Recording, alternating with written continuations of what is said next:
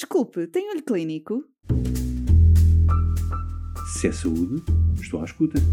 Atualidade científica para profissionais de saúde? Quero, Quero ouvir. Olho Clínico, o seu podcast de discussão científica. Olá, bem-vindo ao segundo episódio de vacinação sobre rotavírus. Depois de um episódio dedicado aos princípios base deste vírus, seguimos novamente com a doutora Filipa Prata, assistente hospitalar graduada de pediatria no Hospital de Santa Maria e assistente convidada de pediatria na Faculdade de Medicina da Universidade de Lisboa, para nos dar a conhecer as recomendações na infecção por rotavírus. Venha saber tudo pela voz de uma das autoras das recomendações sobre vacinas extra-PNV 2020.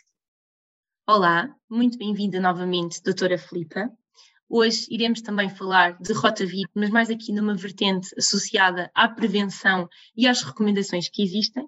E, portanto, no episódio anterior uh, tivemos aqui um contexto e um back to basics para toda a infecção por rotavírus e iniciamos este novo episódio falando então aqui na prevenção. Como é que podemos prevenir a infecção por rotavírus, doutora Filipa? Um, portanto, em relação à prevenção, e uma vez que, que é uma doença com um elevado risco de transmissibilidade, eu acho que a melhor forma de prevenção, uh, claro que para além da lavagem das mãos e todos os cuidados de, de higienização, é sem dúvida a, a vacina. Um, existem duas vacinas em Portugal que estão um, desde, disponíveis desde 2006. Uh, e até saiu agora recentemente uma norma para as crianças uh, da DGS, para as crianças uh, que são de risco, portanto a indicação para fazer esta vacina no âmbito do, Programa Nacional de Vacinação, são aquelas crianças em que o risco de uma infecção ah, com complicações ou mais grave pode ocorrer, são os, os prematuros, as crianças de baixo peso ao nascer e as, as crianças que têm patologia de base, nomeadamente cardiovascular, renal, um, neurológica, hepática e, um, e, doenças metabólicas, hereditárias do metabolismo, além de, de, outras como fibrose quística. E, portanto, estas crianças que, em que uh, existe um risco acrescido de ter uma doença mais grave, mais complicada, com, com necessidade de internamento, são aquelas que foram agora indicadas como pertencendo a um grupo uh, que devem fazer a vacina uh, ainda no âmbito do, do, Programa Nacional de Vacinação. Claro que todas as outras crianças que não pertencem a estes grupos de risco também podem fazer a, a vacina, um, mas isso num âmbito, isso para um benefício individual e fora do, do PNV. Exatamente, doutora Filipa, e uh, uma vez que também já referiu aqui uh, todas estas, estas recomendações, digamos assim, que existem tanto para PNV como fora, uh, fazia-lhe aqui uma questão relativamente aqui a estas recomendações extra-PNV, porque às vezes poderá ser uma dúvida, não é? Apesar desta vacina não estar na sua totalidade incluída para PNV, para todos os grupos, digamos assim, ela acaba por ser recomendada exatamente por aqueles motivos que falámos anteriormente, associados à mortalidade e morbilidade. O que é que nos pode dizer aqui um, relativamente ao facto desta vacina não estar incluída por completo no PNV, mas ainda assim ser recomendada? Porque acaba por haver ainda muitas dúvidas um, nestas vacinas extra-PNV. Porquê é que são extra? Porque não são tão importantes? Qual, qual é que poderá ser aqui o racional por detrás de toda esta questão? Assim, sempre que uma vacina, um, para, para, que uma vacina entre no, no, PNV, tem que haver estudos de custo-efetividade um, e tem que haver uma, um, um, estudo epidemiológico da situação no, no, no, país em que, em que isso está a ser ponderado.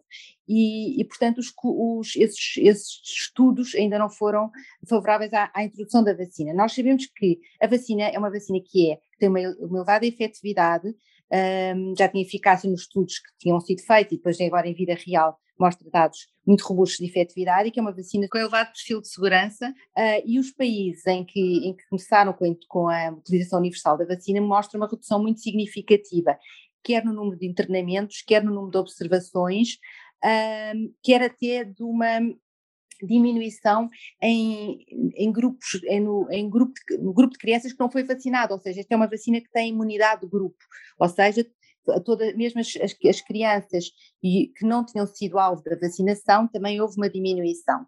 Uh, e, portanto, é uma vacina com, uh, com, com elevada efetividade. Uh, nos países que não utilizam a vacina em PNV, uh, o vírus continua a ser muito frequente, tal como acontece no nosso país. Um, Estima-se que cerca de 40% da, das gastroenterites agudas sejam causadas por, por rotavírus e com, temos uma média de 600 crianças internadas por ano.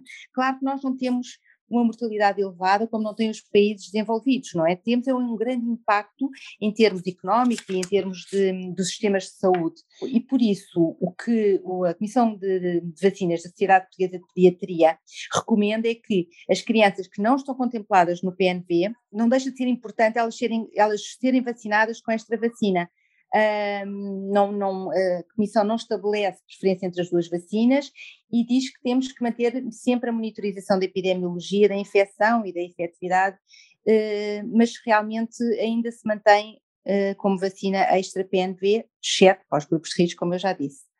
E sim, e muito obrigada, doutora Filipe, também por este esclarecimento que, que é fundamental.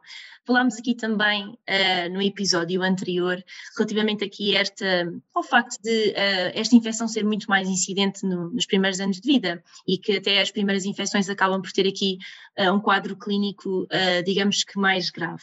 Daí pergunto, estas vacinas podem ser dadas em qualquer idade ou tem aqui alguma limitação? Não, estas, esta, estas vacinas têm um, um, timing para ser eh, administradas, ou seja, é muito importante cumprirmos o, as, as, datas. Tanto uma como outra podem ser dadas a partir das seis semanas de idade, Uh, e depois o, o, tempo para a primeira dose é um bocadinho diferente, uma é para 16 até às 16, outra é até às 12 semanas. E isto é muito importante ser cumprido na primeira dose, porque alguns casos em que ocorreram uh, efeitos adversos ou efeitos secundários à vacina foram sobretudo quando a, dose, esta primeira dose saiu dos, do timing em que ela está uh, preconizada. E depois tem que ser, o, o, o, esquema tem que estar completo numa das vacinas até aos seis meses e noutra até aos oito meses. E, portanto, há ali uma janela de oportunidade, portanto, uh, que, deve, que, tem, que tem mesmo que ser uh, cumprida. Sim, senão perdemos aqui esta oportunidade de, de vacinação, não é? Claro. Então, com tudo isto também que falámos aqui, pergunto, qual é que é aqui a importância, não é? Uma vez que a população pode não estar tão alerta para estas temáticas, qual é que poderá ser aqui a importância desta recomendação por parte de qualquer profissional de saúde, tanto, tanto do, dos pediatras, como dos médicos de medicina geral e familiar, como até dos próprios enfermeiros para a adesão e para os pais também conseguirem compreender uh, a importância de vacinar e, sobretudo, de manter uh, este esquema para que não tenhamos estas perdas de oportunidades para vacinar.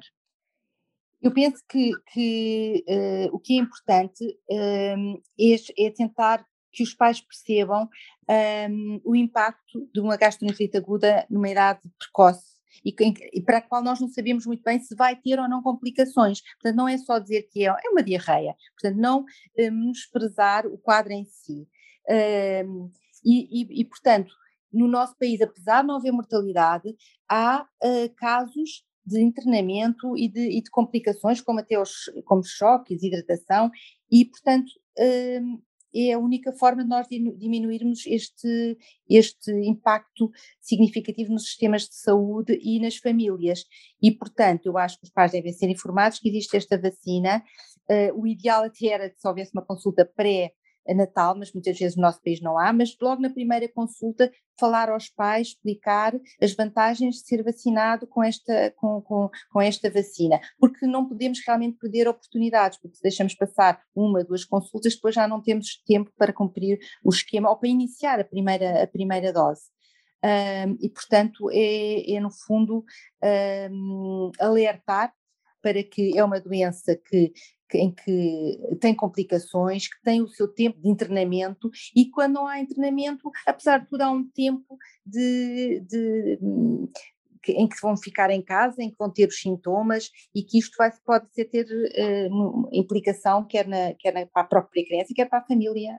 E falando aqui também de um, de um grupo que até já tínhamos falado também no episódio anterior, que é o grupo dos prematuros, esta vacina tem indicação nos prematuros, um, às vezes os pais podem ter aqui esta uhum. proteção, como são muito pequeninos, qual é que é aqui a, a recomendação também que existe para o caso dos prematuros? É, é, verdade que eles são pequeninos, mas por isso mesmo tem um, é, tem um risco acrescido de ter uh, complicações e tem uma menor margem para, para, para para estas situações de doença.